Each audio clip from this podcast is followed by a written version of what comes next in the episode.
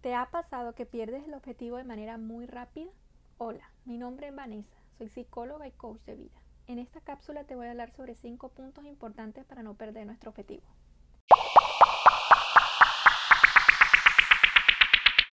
Sé que para alcanzar cualquier objetivo necesitamos de un plan que debemos llevar a cabo. Muchas veces nos pasa que cuando estamos llevando ese plan nos distraemos por situaciones que aparecen y perdemos el camino. Hoy quiero que nos enfoquemos en el foco que queremos alcanzar y el no distraernos para llegar a eso. Los cinco puntos que te voy a mencionar son los siguientes. El primer punto es enfocarnos en la meta específica, es decir, necesitamos visualizar eso que queremos alcanzar. Aquí te recomiendo que lo escribas. Escribirlo es un aliado para ti.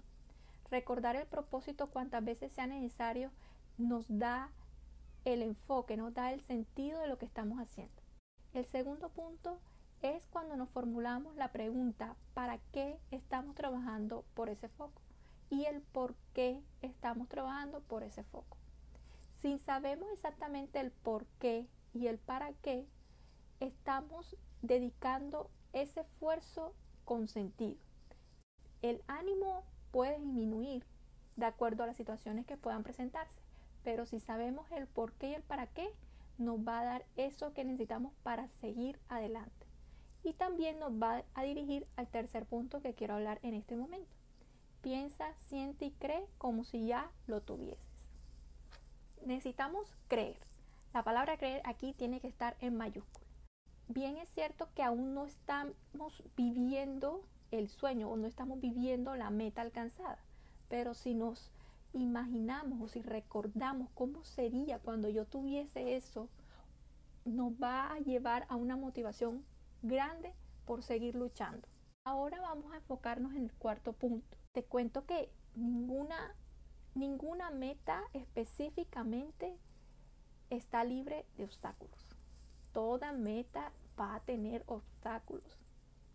Hace parte del pastel. No nos asustemos hasta llegar a una parálisis. Es decir, si te asustas, que es muy normal y nos vamos a asustar, no nos paralicemos y nos quedemos congelados. Necesitamos seguir avanzando. No importa el obstáculo que aparezca.